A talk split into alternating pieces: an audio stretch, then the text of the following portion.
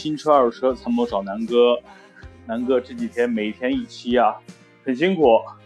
现在呢是北京已经到了三伏天了，这两天好像平均气温最高能突破四十度啊，所以南哥在这里希望大家出门真的要注意防暑，尤其开车的时候，呃，记得这个降温，然后空调也不要开得太猛，要注意通风，不要开一直开着那个内循环啊。呃，好，那今天咱们聊聊什么呢？因为这两天呢，有一些朋友问南哥几个问题，之前南哥欧蓝德那期呢，就有很多朋友咨询，然后呢，有朋友下单买了。那这两天呢，有人问奇骏怎么样？然后呢，那奇骏跟欧蓝德这两款车哪个更值得入手？好，那今天呢，咱们就说说这个，呃，现在叫新奇骏，然后呢，再说说所谓的它的直接竞争对手，比如说 CRV。比如说这个荣放，然后呢还有欧蓝德，包括途观 L。好吧，那咱们言归正传啊，开始说奇骏。南哥对日产的品牌，听过我音频节目的应该知道啊，南哥最早的几辆车都是日产啊，从零九款的天籁公爵 VIP 顶配，到这个二零一三款的天籁公爵的二点五。四缸的这个叫叫舒适版，呃，都是开这个日产的。那为什么最近换了？我之前说过，日产现在最大的问题呢是它的整体车，尤其是东风日产的。第一呢，做工用材确实比较廉价；第二呢，就是说整体车的动力呢，对比其他竞争对手有一些弱。那咱们说说奇骏，因为奇骏我身边有不少人买。然后我的小学同学、初中同学，包括这个身边的同事呢，好像都有买这个奇骏的，就是这一代的新奇骏啊。那我看了一下目前的新奇骏的一个市场情况呢，2.0T CVT 舒适版两驱的这个市场指导价呢是十九万六千八，然后呢新上市的一个2.0的 CVT 七座的舒适版，呃是二十万四千八。呃，这两款呢，应该目前是市场上主推的，因为相对来说价格比较低，应该的优惠完的价格应该是在十八万左右，就是一个是标准的五座版，一个呢是七座版，这两个的价格。然后呢，动力稍微好一点，有四驱的，就是二点五 CVT 领先版，这个四驱的，呃，市场指导价呢是二十二万八千八，然后有一个新上市的一款七座的啊。呃，七座领先版，然后四驱的市场的指导价呢是二十三万五千八。呃，综合对比呢，呢从我对日产的这个这款二点零或者二点四的这个发动机呢，南哥会综合判断啊，其实两款动力呢差不多，因为我之前对比过，就是大家往前看我的音频啊，我对比过呃天籁。那新天籁的目前的二点零、二点五的动力呢？我最后的结论呢是都是相对来说偏肉的。所以呢，如果说呃大家买纠结天籁买二点零还是二点五，个人觉得二点五的动力也没好到哪去，所以买二点零就够了。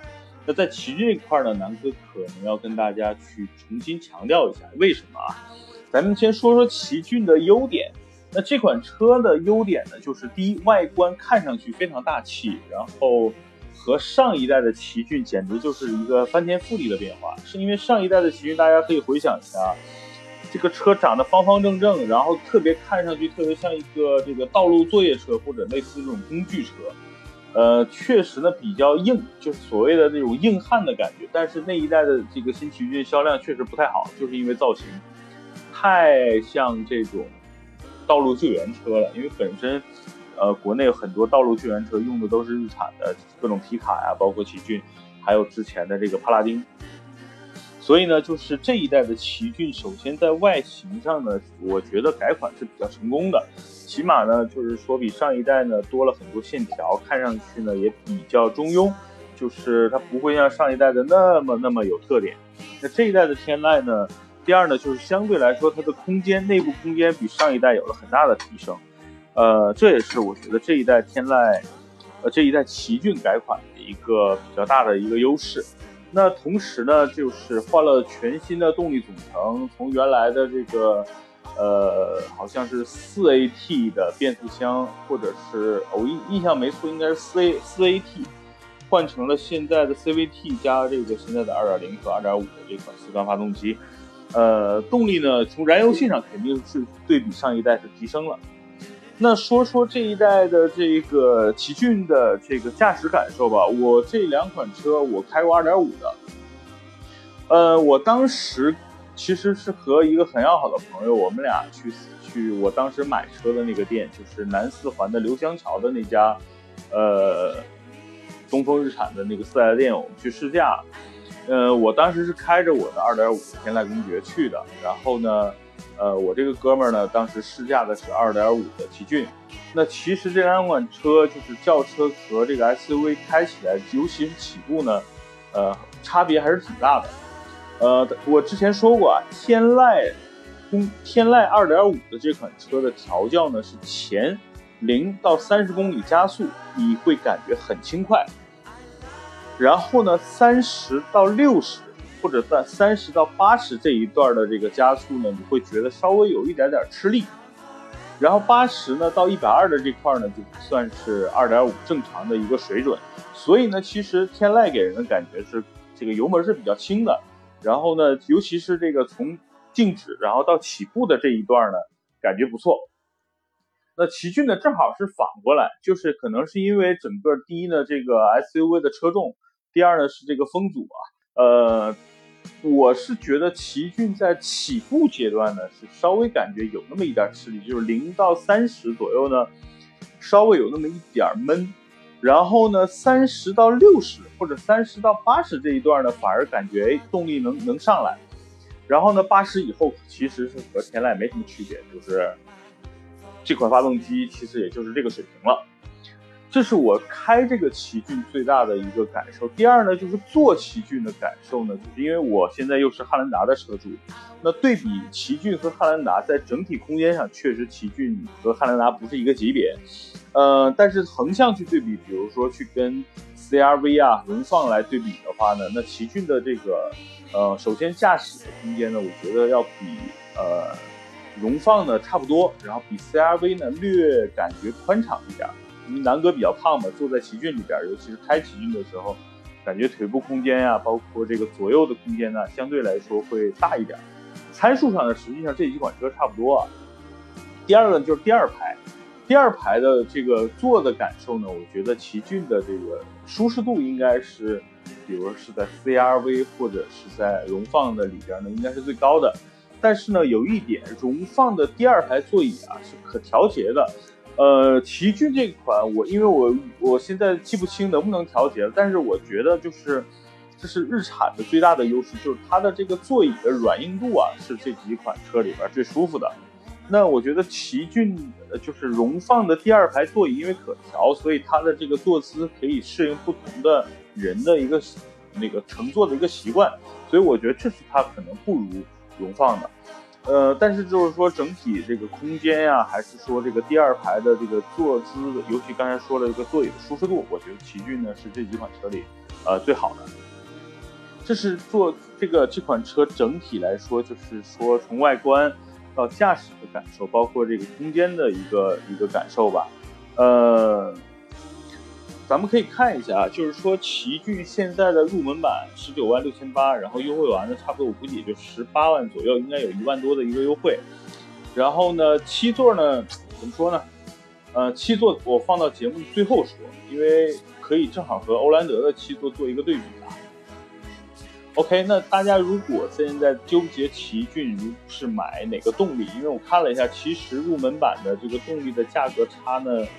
差不多要三万块了，一个呢是十九万六千八，一个呢是这个二十二万八千八，就都是领先版。所以呢，我觉得，呃，二点五的这款发动机值不值？差不多三万块的差价呢？南哥觉得不太值啊。所以呢，就是在这方面呢，奇骏，我觉得如果你怎么说呢？第一，如果是日常使用，就是家用。平时就是上下班代步，然后呢，周末偶尔带着家人出去玩一玩，也不走这种越野路段，然后这种我觉得二点零就够了。呃，因为二点零我去在在四 S 店同样也试驾过，然后这两款车其实呃体验上并不大，也就是说你真的感觉不到二点零、二点五的差别具体在哪儿。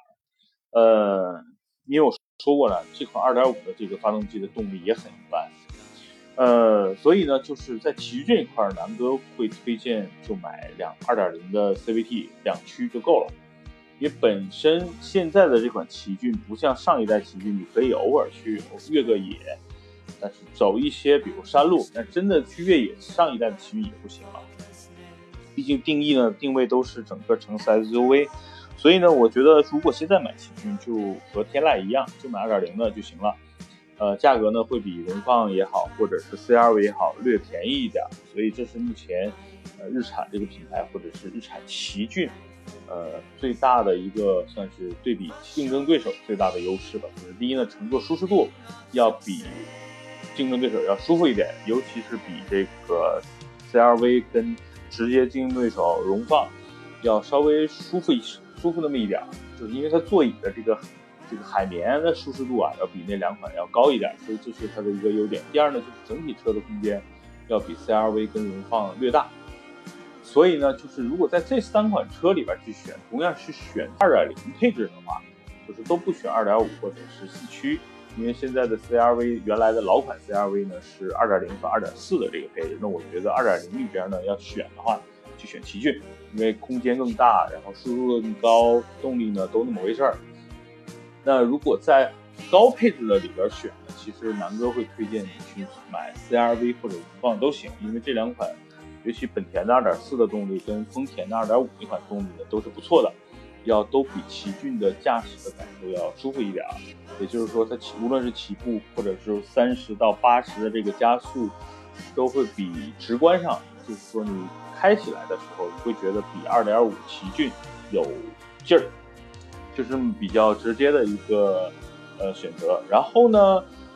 呃，奇骏因为现在的整整体市场优惠也不错，然后呢，刚才说了，它是一个性价比非常高的车，所以呢，如果你选择日系，想买一个二十万落地的一个不要七座，呃，或者要七座，应该也差不多输出，嗯，二点零的七座的奇骏也就二十万出头啊，所以呢，是一个挺好的选择。然后因为奇骏整体的，就是说这个车的市场定位就是偏向于家用、实用。然后呢，因为整体的改款偏向于一些年轻人，比上一代呢更能够吸引大大多数人的关注，男男男的开，女的开都还行，所以呢，这是一个比较中庸的一个打法。然后呢，市场上的价格呢又相对比它的最直接的两个竞争对手 CRV 和荣放要略便宜一点。虽然配置上呢其实这几款车差不多，所以呢，我觉得性价比上2.0的奇骏是值得入手的。那说说这个奇骏的七座啊，因为七座可能是最近两个月刚出的。然后呢，我昨天呃去了一趟这个那个是是叫什么北三环的一个日产四 S 店，就大概去看了一下这个七座。哎呀，我就看了一下，我就觉得为什么要推这个七座呢？增加卖点还是博人眼球啊？其实是完全没必要的。就这款七座就是。节目最后，我刚才说了，我要重点说一下七座。那这款七座实际上就是因为整体奇骏定定义呢，就是一个紧凑级的 SUV，空间呢五座来说呢是挺大的。那如果放个七座呢，真的就觉得有点画蛇添足了。和我说的那款三菱欧蓝德的七座很像，就是第三排真的挺难坐人的。因为大家可以想象一下，就是。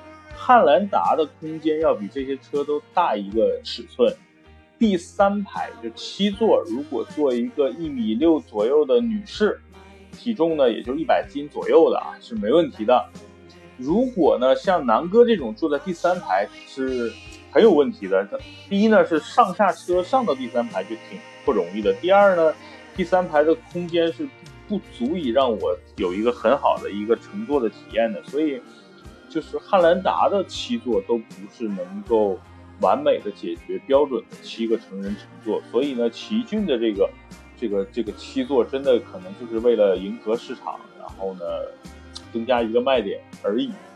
为什么说欧蓝德和这个奇骏来对比？因为我这两款车现在最大的优势就是性价比。那在这个性价比的方面，我觉得欧蓝德要更优于奇骏。为什么？因为它价格更便宜，就是你二十万就可以拿下一个二点五的七座版本的欧蓝德，然后这两款车的尺寸、动力基本上都是一个水平。也就是说，呃，你买二点零的奇骏的价格，能够买一个二点五的欧蓝德的价格，明白了吧？同样配置上，这两款车。其实差不多啊，马马虎虎。呃，欧蓝德的这个配置要略高于奇骏，比如说它的导航啊，包括倒车影像啊，欧蓝德都是标配，那奇骏低配都是没有这些配置。所以呢，刚才我说了，在日系三杰，就是奇骏、荣放、CRV 这三款车里边，那奇骏最大的优势是性价比和略微大那么一点点的空间。加上略微座椅做的那么柔软一点，这是奇骏的三大卖点。但是放在欧蓝德身上，它这这三点呢基本上都不在了。为什么呢？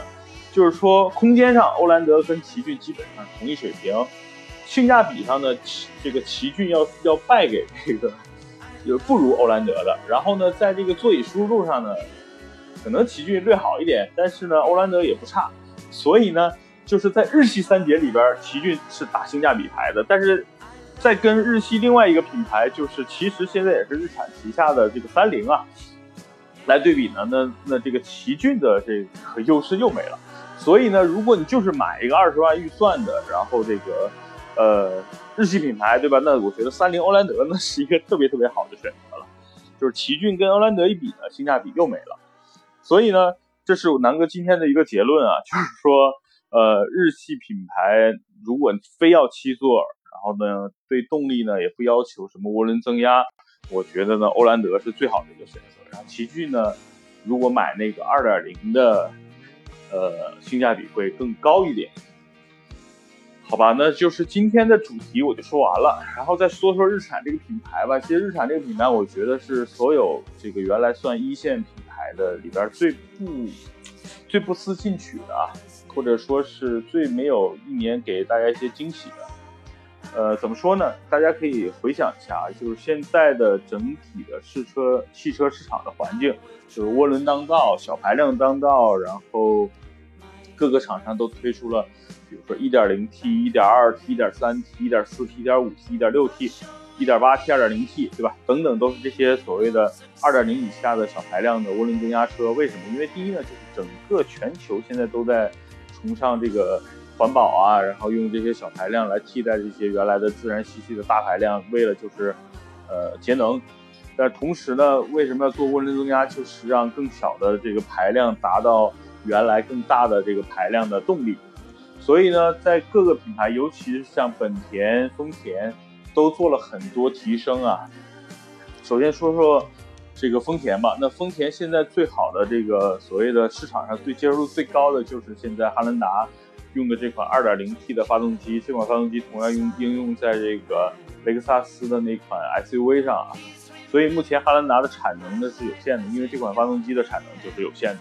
它既要给雷克萨斯去提供 2.0T 的这款发动机，同时也要满足汉兰达的这个这个产能，所以呢，目前汉兰达就是产能上不去，就是因为发动机。那这款发动机包括还有在皇冠上也在也在应用。